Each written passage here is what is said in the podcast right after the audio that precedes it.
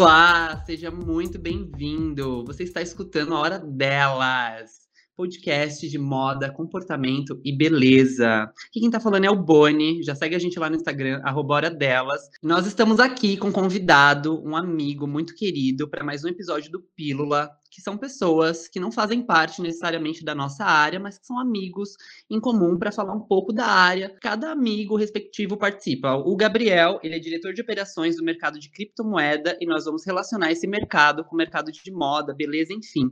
Como que esse mercado pode ajudar a gente, Gabriel? Fala um pouco para a gente da sua trajetória e como que esse mercado funciona. Oi, pessoal, tudo bem? Eu sou Gabriel Fontão, sou diretor de operações hoje de uma exchange de criptomoeda.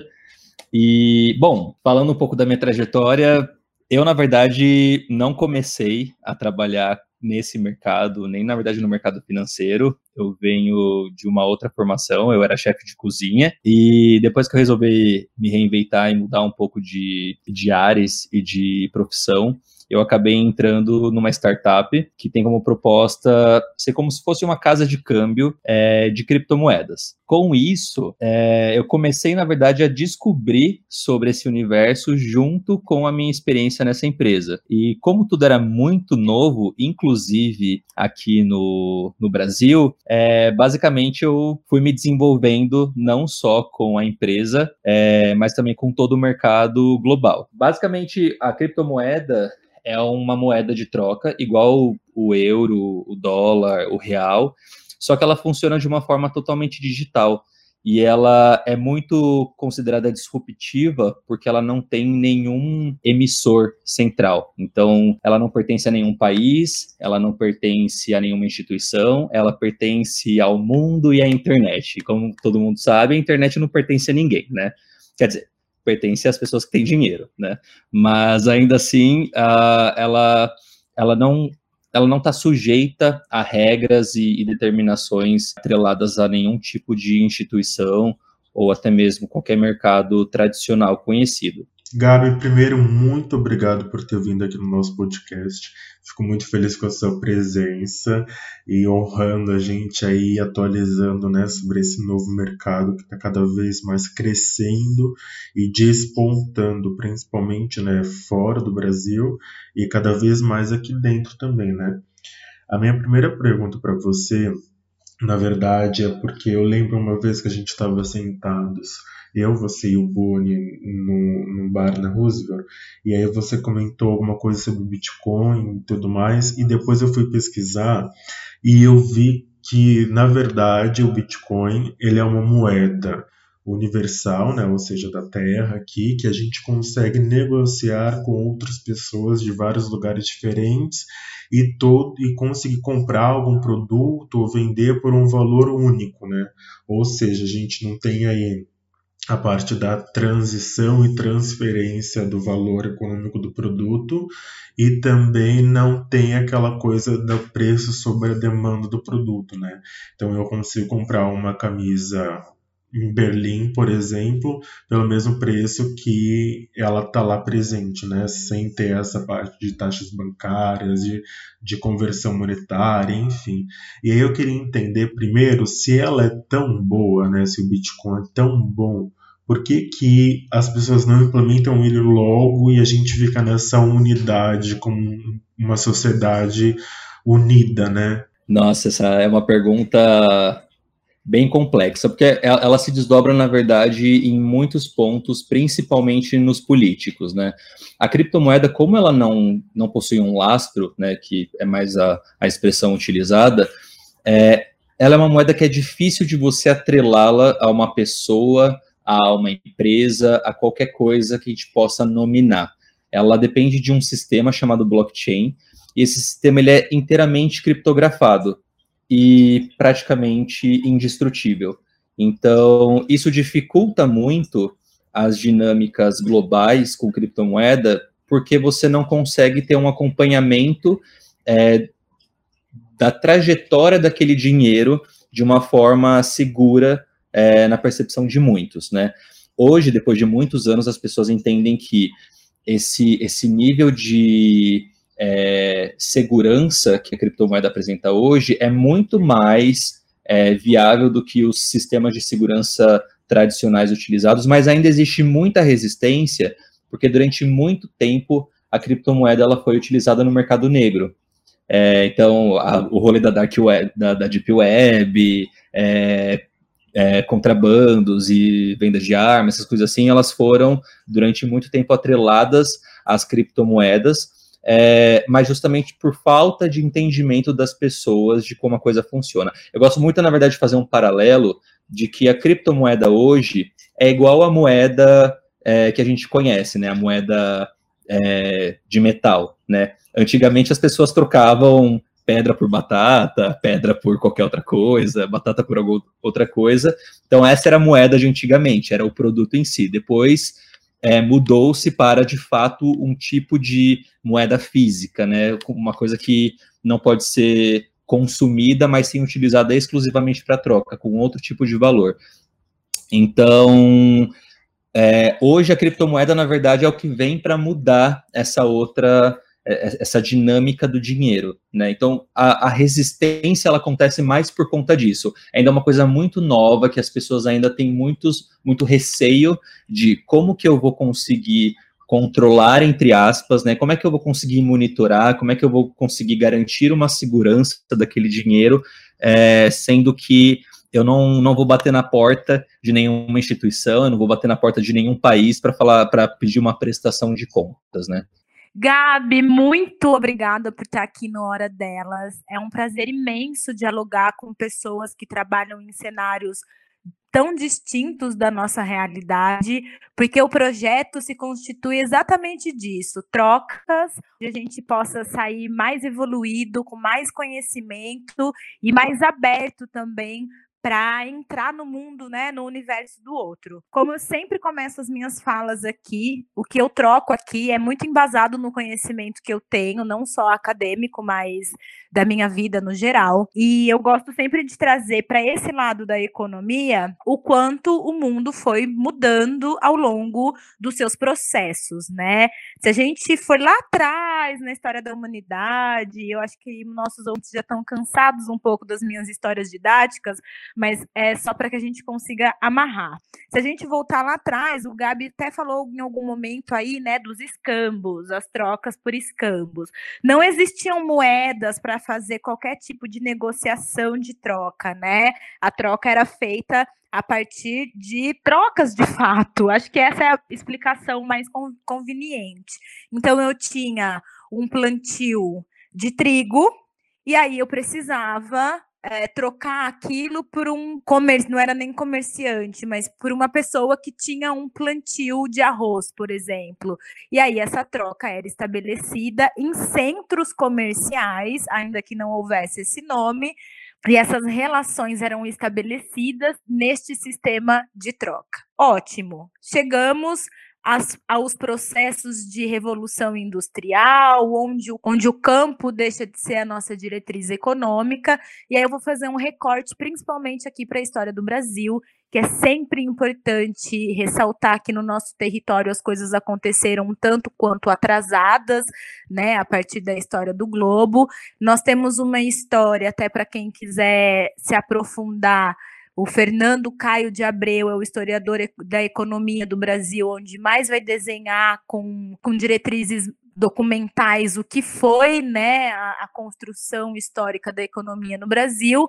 Mas olha lá, a gente teve uma economia pautada, primeiramente, sempre na agricultura, né? O nosso país sempre vendeu muito bem a nossa dinâmica agrícola.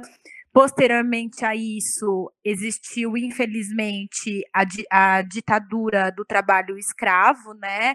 Então, onde o trabalho escravo também era uma moeda de troca, os escravos eram escambos de troca, e aí, posteriormente, a gente vem para uma mão de obra assalariada, muito distante ainda no recorte global, né?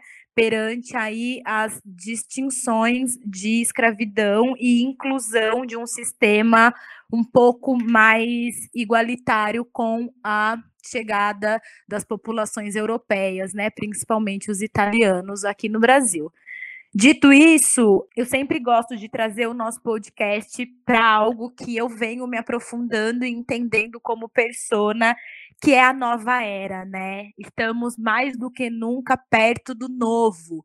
Se antes, ainda nos anos 90, nos 2000, a gente escutava falar sobre o futuro, o futuro chegou, está aqui agora, principalmente com esta pandemia mundial que trouxe novas reverberações de estrutura e também acabou aí com cenários ficaram antigos na visão desse futuro, não é mesmo? Então eu queria te perguntar, como você acredita que esta moeda possa ser de fato implementada nesse futuro que já é agora, que já chegou no agora, né? Se antes era algo muito distante, como agora, depois desse choque da pandemia mundial, o mundo pode receber as novas diretrizes econômicas de pagamento, de troca e de moeda, né? Pensando aí socialmente, culturalmente e politicamente, cada qual na sua esfera. Eu acho que um ponto importante de se entender, é, e, e, na verdade até mesmo explorando um pouco mais o potencial da criptomoeda, e eu vou na verdade começar a falar mais exclusivamente do Bitcoin, que é a eu vou colocar dessa forma, mas é a principal criptomoeda, e eu falo principal porque ela é a mais antiga, mais conhecida, a com maior valor de mercado, enfim. É, o Bitcoin, por exemplo, assim como todas as outras criptomoedas, eles transitam através de uma rede chamada blockchain. Cada moeda possui a sua própria blockchain, que é basicamente uma rede de trânsito de dados. Essa rede, ela é conectada por pontos é, que a gente chama de peer-to-peer. -peer. É, então, toda transação ela vai de um ponto ao outro de uma forma dinâmica, instantânea, e eu não tenho como criar intermediadores durante esse processo. Então, um ponto legal da criptomoeda é justamente que, diferente hoje do, do dinheiro que a gente conhece, onde se eu preciso de dinheiro, o que, que, eu, o que, que eu vou fazer? Primeiro eu vou trabalhar, né? Aí alguém tem que me dar dinheiro. Mas se me derem o dinheiro em, em, em moeda, em papel e tudo mais, eu vou precisar depositar num banco.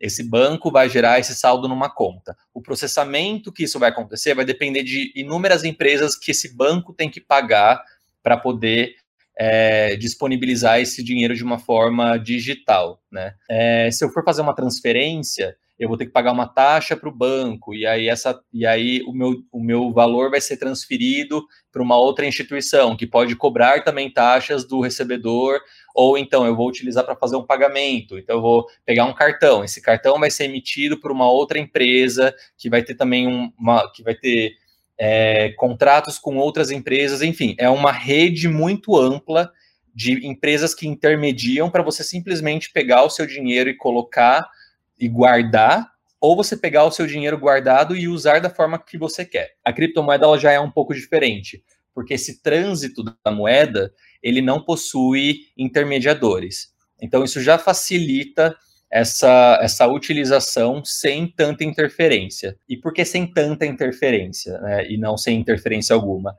Porque os responsáveis por processar a rede são computadores. Né? É, como tudo isso está atrelado à internet, quem faz com que a internet não morra são os computadores. E esses computadores a gente chama de mineradores. E aí eu vou entrar ainda um pouquinho mais na didática disso. Por que, que são mineradores? Né? O que, tem a ver minerar com Bitcoin e tudo mais? E aí é uma analogia que as pessoas usam, porque a rede, de, a rede é, blockchain, especificamente agora falando do Bitcoin, ela, ela libera bitcoins conforme a rede vai funcionando. E o que é esse bitcoin lá? É um código criptografado, como todas as informações lá, que vai sendo disponibilizado para os computadores conforme eles vão, entre aspas, fazendo o serviço de manter a rede viva.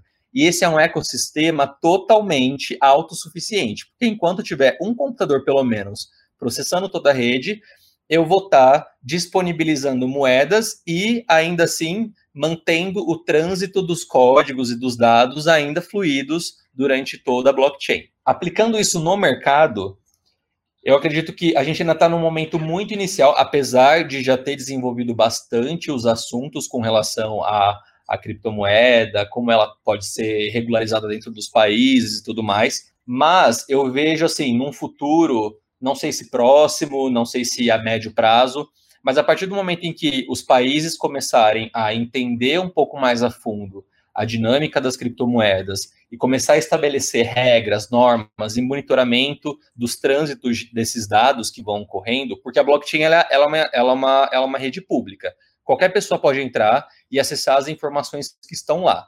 A única diferença é, as informações são totalmente criptografadas, mas ainda assim o acesso não é restrito. É, a partir do momento em que os países começarem a entender essa dinâmica, é, estipularem suas regras, regulamentações e tudo mais, eu, eu vejo que vai ser como se fosse uma moeda universal, sem a questão da, das barreiras, sem a questão das fronteiras, que hoje a gente acaba encarando muito mais quando eu preciso fazer uma compra em dólar, né? E aí eu preciso fazer toda uma conversão. Nesse, nesse ponto, a gente não precisa, não precisaria ter esse, esse dinamismo de ah, eu preciso pegar o meu dinheiro que é real, converter para uma outra moeda, e aí sim poder fazer a aquisição daquele produto que está exclusivamente naquela outra moeda. Eu vou ter um, um, trânsito muito mais fluido disso.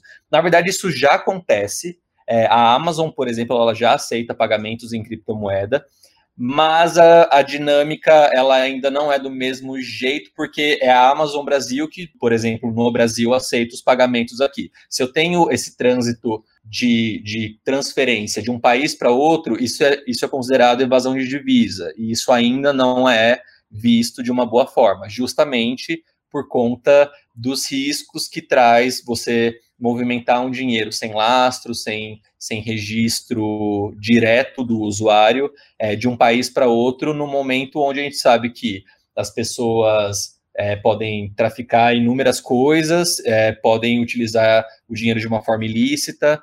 Então, nesse momento, isso, isso ainda é muito novo, apesar de já estar no mercado há pelo menos uns 11 anos que existe é, o Bitcoin, mas ainda assim é muito novo para o entendimento do, do mercado como um todo, do mundo como um todo, é, e principalmente dos países e dos governos como um todo. É, mas ainda assim, o, a criptomoeda ela é uma moeda que ela é disponível para todo mundo. Então você pode adquirir não não a moeda inteira, mas você pode adquirir frações da moeda. É, as exchanges, por exemplo, que são as casas de câmbio de criptomoeda, elas fornecem é, normalmente compras a partir de 50 reais, por exemplo. Então você já consegue adquirir isso a partir desse valor. Então, só para eu conseguir entender, é mais ou menos cada criptomoeda vale 50 reais, é isso? Depende da criptomoeda. Cada criptomoeda tem um valor diferente de mercado. E o interessante é que, assim, quem determina o valor de mercado é quem compra e quem vende. E aí eu vou até fazer um link com o que a Bela falou. Antigamente, quando as pessoas ainda faziam a troca sem ter uma moeda, quem determinava o quanto aquele produto era equivalente ao outro eram as pessoas que estavam ali negociando, né? Igual João e o pé de feijão, né? Ele trocou uma vaca por três feijõezinhos. Então, quem determinou que a vaca valia só três feijõezinhos foi o, o comerciante ali na, no momento. A mesma dinâmica funciona aqui com, com a criptomoeda. Então, se eu tenho um valor X em criptomoeda, por exemplo, eu tenho um Bitcoin, e eu falo assim, eu vendo essa, essa, minha, uni, essa minha unidade de, de Bitcoin por um milhão de reais, eu posso fazer essa oferta lá. Eu falo, quem quiser comprar um Bitcoin comigo, vale um milhão de reais. O que vai definir se esse é o valor de fato de mercado é a partir do momento em que essa compra for concretizada. Então, se existir alguém que tope comprar por esse valor, então, ótimo o valor de mercado agora está ajustado. E esse valor de mercado ele também pode mudar de país para país, de exchange para exchange, porque, novamente, não existe nenhum país, nenhuma instituição que vai determinar qual que é o valor ou qual é a cotação de, de, de melhor prática para aquela moeda. A diferença ela vai muito também de acordo com como a criptomoeda é utilizada. Por quê? O Bitcoin, por exemplo, ele tem um valor de mercado mais alto por conta de, principalmente por ser a primeira criptomoeda de fato é, criada, desenvolvida, com todo um sistema é, que funciona de uma forma segura, mas também porque ela teve uma adesão de mercado muito forte, né? Então ela foi crescendo e evoluindo com isso, mas a rede como um todo, ela vai proporcionando uma valorização também da moeda, né? A gente tem outras moedas que, por exemplo, possuem dinâmicas específicas, como tem uma chamada XRDP, que ela sempre acompanha a cotação do dólar. Então, ela vai sempre valer um dólar. Aí ela pode oscilar entre 99 centavos e, e um dólar, um dólar, 01, mas ela tem essa, essa, essa projeção de sempre acompanhar essa cotação, porque é um dinheiro alternativo que eu sei que se eu transformar em dólar, eu vou ter sempre o equivalente ali. O Bitcoin já não. Hoje a unidade de Bitcoin deve estar por volta de 300 a 400 mil reais. Em dólar, o valor também não é exatamente esse convertido, ele também vai sofrer variação. Aqui no Brasil, provavelmente ele está mais alto, porque também o dólar está desvalorizado. E querendo ou não, ainda assim as pessoas usam o dólar como uma referência muito forte de moeda de mercado mas cada uma delas tem propostas diferentes. Por isso que também não necessariamente você vai sempre utilizar todas as criptomoedas como é, moedas de troca. Elas têm essa funcionalidade, mas não é só isso. O que na verdade é o diferencial, além da moeda, é como a rede dela funciona. Porque a rede ela, ela proporciona para você um sistema de criptografia e de registro de dados que é imutável. Então, é igual, por exemplo, você tem um documento seu no seu computador e você precisa deixá-lo registrado ali numa chave bonitinha de segurança. Se alguém quiser entrar e acessar o seu computador e hackear e tudo mais, a pessoa vai lá e consegue, porque é um sistema operacional já muito conhecido. No, na blockchain, você não tem esse tipo de acesso, porque tudo que está registrado lá é registrado e fixado. Eu não consigo alterar o que já foi escrito né, nesse livro digital.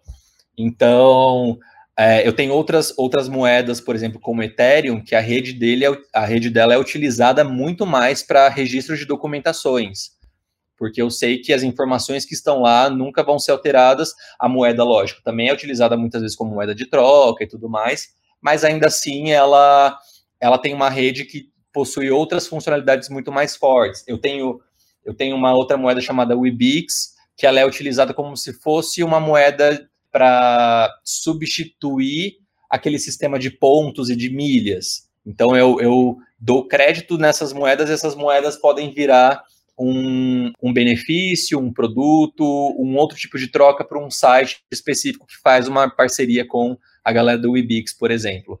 Então, são propostas diferentes. É lógico, as moedas ainda assim elas podem ser utilizadas como troca, e eu acho que essa é a grande vantagem dela, mas elas têm outras variações aí de propostas de mercado dentro do, do perfil de cada uma delas, tá? Cara, escutando você então, parece que a gente chega na conclusão de que investir em Bitcoin, em criptomoeda, vale muito mais a pena do que uma poupança, uma CDB num banco normal. E aí eu queria também aproveitar e amarrar uma outra pergunta aqui, que é como que a gente consegue imaginar esse cenário das negociações feitas por criptomoedas e tudo mais, ou bitcoins, dentro do mercado de moda, sabe? O que, que você consegue trazer para a gente de luz aí no fim do túnel, para a gente conseguir mudar o varejo, assim, do mercado de moda e como que pode ser o futuro a partir disso? Vou tentar linkar uma resposta na outra para ficar um pouco mais fluida. Primeiramente, sobre investimento, acho que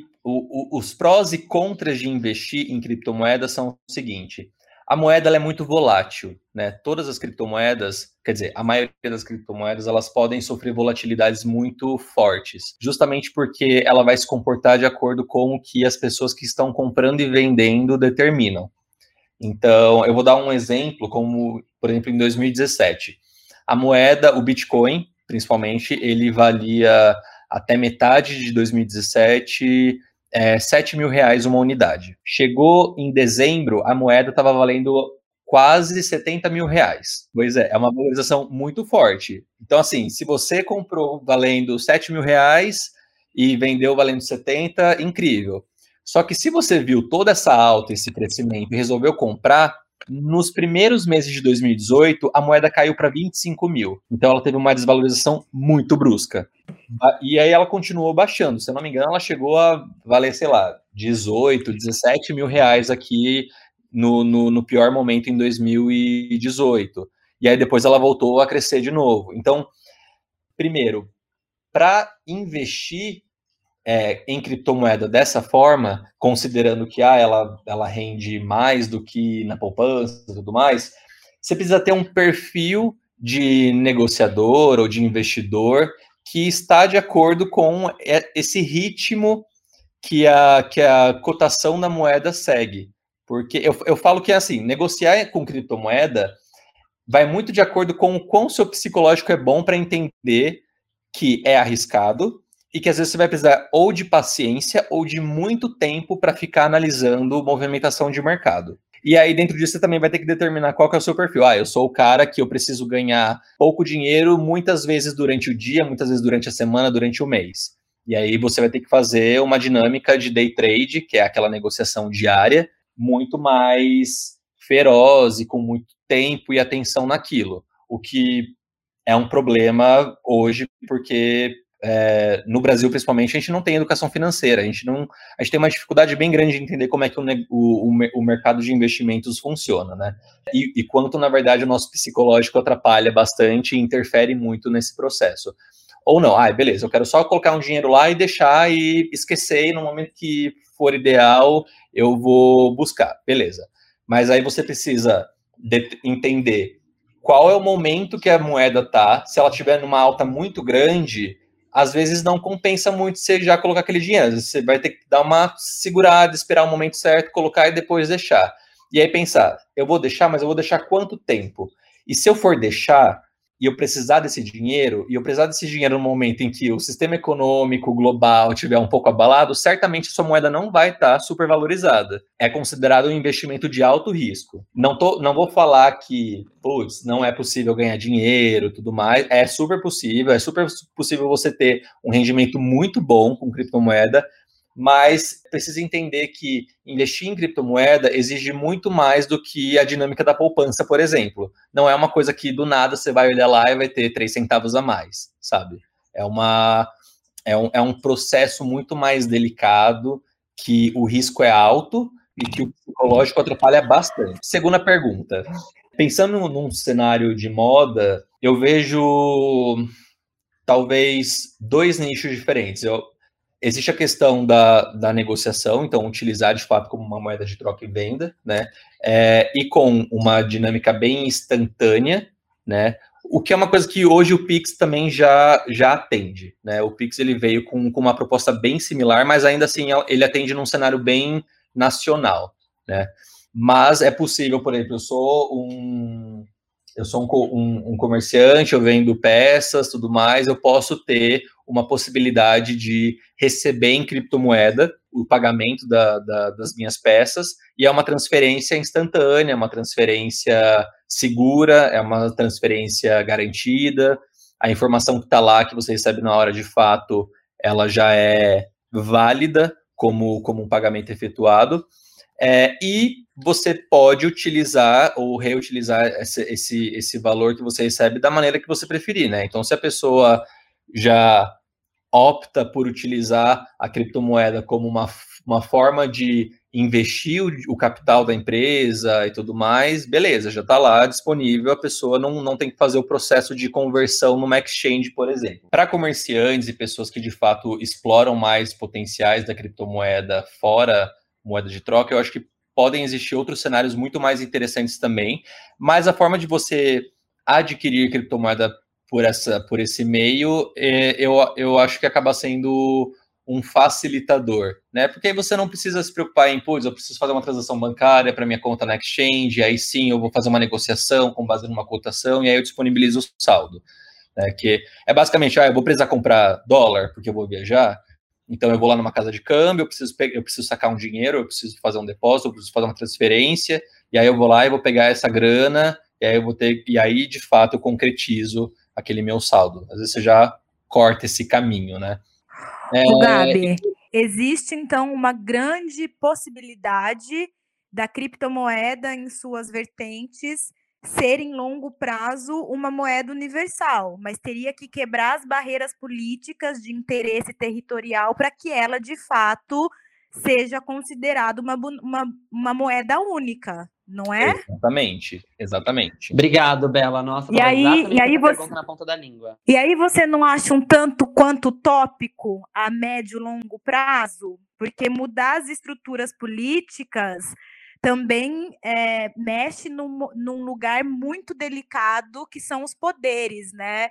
Como lidar com os poderes das grandes, dos grandes países de primeiro mundo, né? Dos grandes territórios que colonizaram territórios menores e conseguiram se construir a partir da sua própria moeda, como a Europa, os Estados Unidos, enfim, como que esses países abrirão mão das suas moedas territoriais para dividir uma moeda universal com países onde eles ainda se aproveitam da colonização dos países que ficaram aí no chamado terceiro mundo, que é o caso do Brasil, por exemplo. Então, quando que essa realidade desta moeda é adepta a um país tão desestruturado economicamente, com desigualdades econômicas e sociais tão gritantes? Não é um tanto quanto tópico, ou a gente consegue já ter uma visão um tanto quanto linear de quando ou quanto tempo ou quais são as barreiras que precisam ser quebradas para que essa moeda venha aí de fato facilitador econômico do mundo. Bom, eu acho que na verdade uma coisa não acaba excluindo muito a outra. Eu não sei se num futuro a gente teria de fato como uma moeda universal única que acaba é, botando as outras moedas em extinção.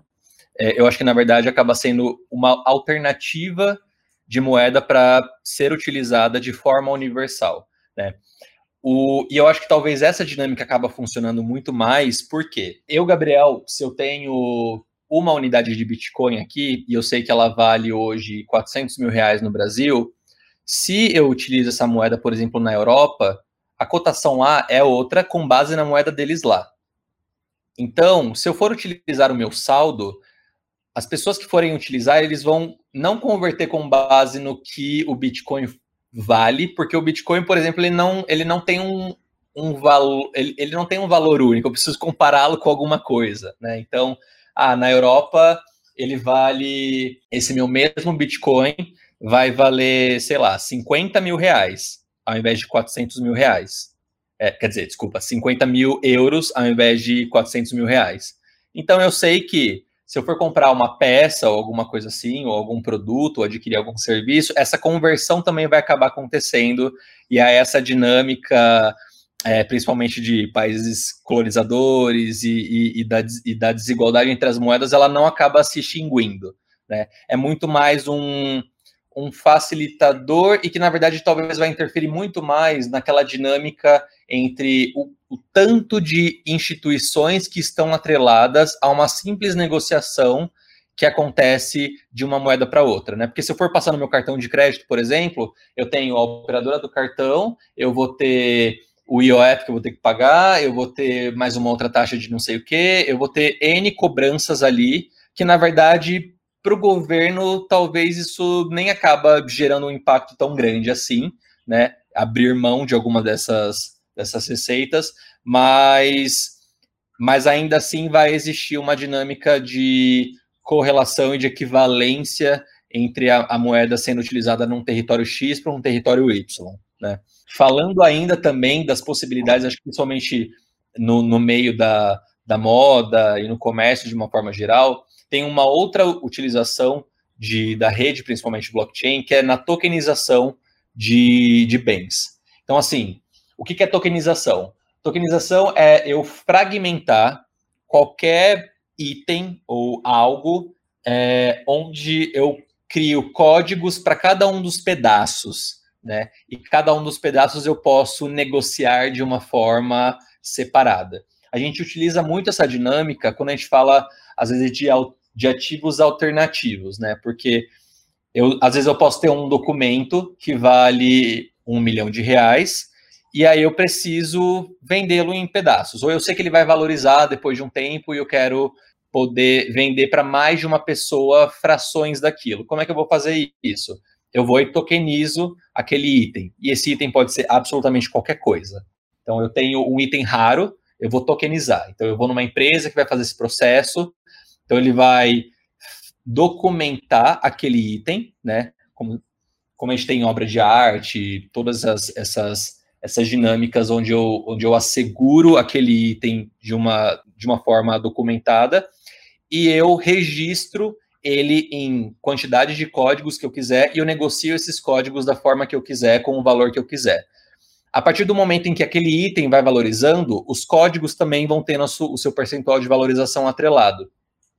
Então, por exemplo, se eu tenho uma roupa muito específica e que, conforme o tempo passa, ela vai só valendo mais caro por ser uma raridade e tudo mais, eu posso tokenizar esse produto e eu sei que as pessoas vão poder utilizar aquela peça de roupa como uma forma de investimento. E isso está atrelado a uma rede de criptomoeda. É um negócio bem louco, certamente as pessoas bugam bastante com isso, mas também é uma outra possibilidade que que esse universo das criptomoedas traz, de você poder facilitar acessos a outras formas de investimento atrelados a qualquer, absolutamente qualquer coisa, mas o processo também é bem extenso porque ele envolve etapas jurídicas, é, é, regulações, regulamentações, enfim, é bem mais complexo do que simplesmente é, investimentos tradicionais que a gente tem hoje em dia. Eu achei muito interessante, te achei muito inteligente. E eu acho, galera, que é mais interessante do que vender o pack do pezinho. Vamos, Ari, vamos namorar, oh. Gabi, porque, querido, esse é o futuro. Exatamente. É Exatamente. a nova era. É a nova era de aquário batendo a nossa porta e gritando que o novo já está aqui presente entre nós. Eu tô aqui quietinho, que eu tô chocado, inclusive às vezes que eu encontrei com o Gabriel e ele já estava aí nesse mercado da criptomoeda. Eu conversava com ele e ficava assim, meu Deus, mas como assim? Como assim? E hoje, né, diante da pandemia, eu percebo que é uma alternativa muito válida, até porque você não tem o contato físico com o dinheiro, né, que é diferente de você ir, passar o seu cartão, pegar o dinheiro em mãos e acabar efetuando uma compra.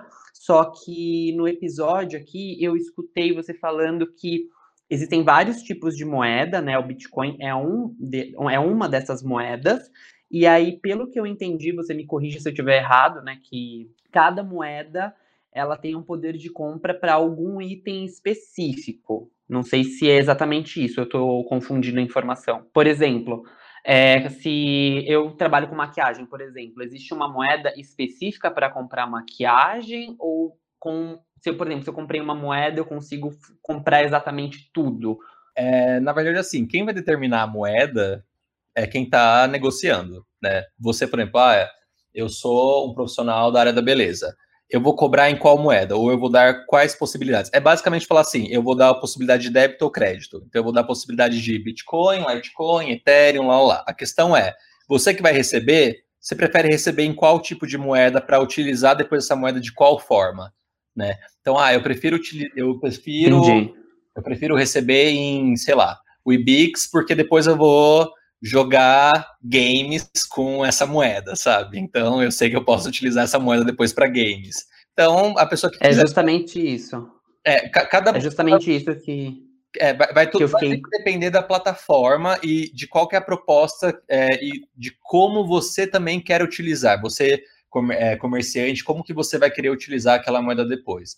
A, a, a, prática mais comum acaba sendo o Bitcoin por ser, de fato, mais conhecido, mais popular e tudo mais, mas quem se aprofunda bastante em, no universo digital é, entende que vão existir inúmeras moedas e essas moedas, é, principalmente assim, jogos online, gente, essa coisa de ter sempre moedinhas online ali e tudo mais, ela é sempre voltada é, para uma criptomoeda diferente, tá? Então, é, você, fora do mundo digital, você também pode negociar nessas mesmas moedas. E só para também dar um gancho e responder a última pergunta que tinha sido feita para mim, que é o que, que um diretor de operações faz, né? A minha área, na verdade, ela vai sempre é, garantir que todo o dinheiro que está entrando e que está saindo, ele está sendo é, recebido e enviado para fontes seguras e, e, provenientes também de fontes seguras. Então, para você comprar ou vender numa exchange, você precisa disponibilizar dinheiro em reais ali, né? Na verdade, para comprar, você precisa disponibilizar dinheiro em reais. O que a área de operação faz é valida todo aquele dinheiro que entra, a origem daquilo, enfim, faz todos os monitoramentos de segurança para garantir que o que está sendo negociado lá dentro, ou a forma como que aquele dinheiro vai ser utilizado, não apresenta nenhum risco, tanto para a própria empresa, quanto para os clientes e até mesmo para o próprio mercado. Amigo, é só para entender assim de uma forma bem, bem simples e, enfim, só para deixar de uma forma bem simples e vulgar para a pessoa que estiver escutando entender. Vamos lá, eu invisto 100 mil reais em criptomoeda eu coloco esse dinheiro em criptomoeda. Obviamente, você disse aí que tem um tempo de valorização, que pode crescer, pode cair, enfim, que a pessoa tem que ter bastante paciência, é um investimento de alto risco.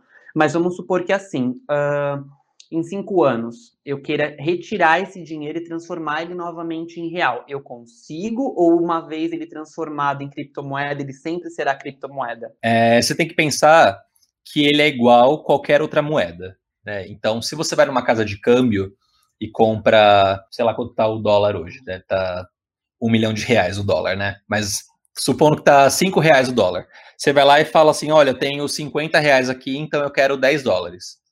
É, se você pegar esses 10 dólares, no segundo seguinte você pegar, você pode falar assim, agora eu quero vender esses 10 dólares e, e trocar por reais. Você também consegue no, na mesma hora. Então a mesma coisa acontece com o, a criptomoeda. No momento que você compra e transforma em criptomoeda, você pode transformar de volta para reais no momento que você quiser. Você não fica preso a prazos, a tempo e tudo mais. A única coisa que vai determinar é a, a mudança da cotação, né? Então, se no segundo seguinte a cotação disparar para três vezes mais do que você comprou e você quiser vender e alguém topar comprar aquele seu saldo ou parte do seu saldo, enfim, você já consegue liquidar e transformar aquilo em reais. E é isso que vai concretizar, primeiro, se você teve um, um lucro é, ou uma valorização, e se de, e, e de fato vai concretizar que aquele dinheiro que você colocou, aquele dinheiro inicial em reais que você colocou, virou é, X vezes mais em real também, ou que você de fato perdeu, né? Então, se você, eu, por exemplo, teve um momento da minha vida que eu comprei uma, uma criptomoeda quando ela estava num valor muito alto o saldo dela estava lá, eu comprei, sei lá, 0,5 daquela moeda.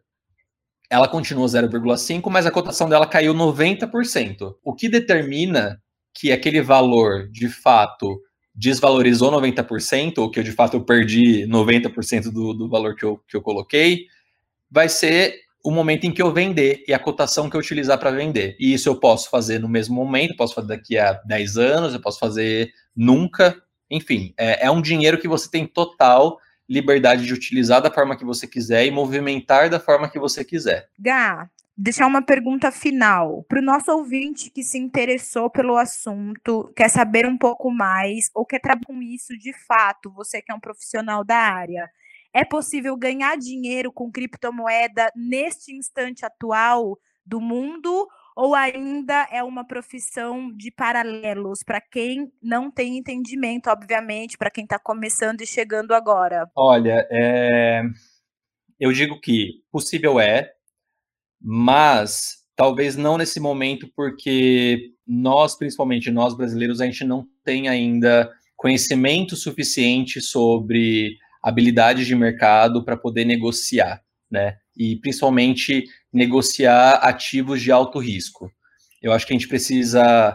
As pessoas que têm interesse em ganhar dinheiro através da criptomoeda, de, utilizando como uma moeda de investimento, eu acho que a gente vai precisar sempre estudar bastante antes de mergulhar ou arriscar é, de uma forma brusca dentro desse mercado. E eu digo isso porque, principalmente agora na pandemia, é, as pessoas utilizaram uh, as fontes de investimento como alternativa de ganhar dinheiro. E já existem estudos que mostram que o percentual de perdas é muito grande, porque justamente as pessoas não entendem como é que funciona a dinâmica de mercado, não entendem como é que funcionam as regras, como é que funcionam é, as movimentações, os gráficos, é, as influências externas econômicas e isso acaba sendo muito mais prejudicial para quem está tentando utilizar isso como uma forma de investimento. Então, assim, é possível? É possível, mas tem que estudar muito antes e também é uma, é uma questão delicada, porque acho que, eu não sei se vocês têm isso, mas eu vejo toda hora comercial de gente vendendo curso de investimento e aprenda a ganhar dinheiro e não sei o quê. E muitos desses cursos são técnicas não tão confiáveis. Então, isso também é um pouco bem. Isso, isso na verdade, não é nem um pouco, é, é bastante delicado, porque a gente não tem é, uma estrutura nacional tão especializada nisso, a gente não tem uma escola de referência, a gente não tem uma instituição de referência que pode dar esse tipo de suporte. Né? Então, para o Brasil ainda, a gente está bem iniciante nesse, nesse processo de entender a criptomoeda como um ativo de investimento. É lógico que, quando a gente vê toda essa, essa evolução, esse crescimento, os gráficos, a valorização e 500% de valorização, todo mundo fica louco e fala, nossa, meu Deus, dá super para investir. Mas não é uma coisa que, primeiro, vai ser do dia para a noite, não é uma coisa que dá para prever quando vai acontecer, ela, ela, ela exige um nível de conhecimento muito grande, então a gente precisa ainda explorar um pouco mais, né? Como fazer isso, a melhor forma de fazer isso, e para justamente evitar até mesmo colapsos do próprio sistema financeiro, porque se todo mundo começa a investir e perder, é, isso acaba abalando também a, a, própria economia nacional, né? É, gente, realmente, esse episódio de Turbulência dos meus favoritos também, junto com moda e ecologia, hein?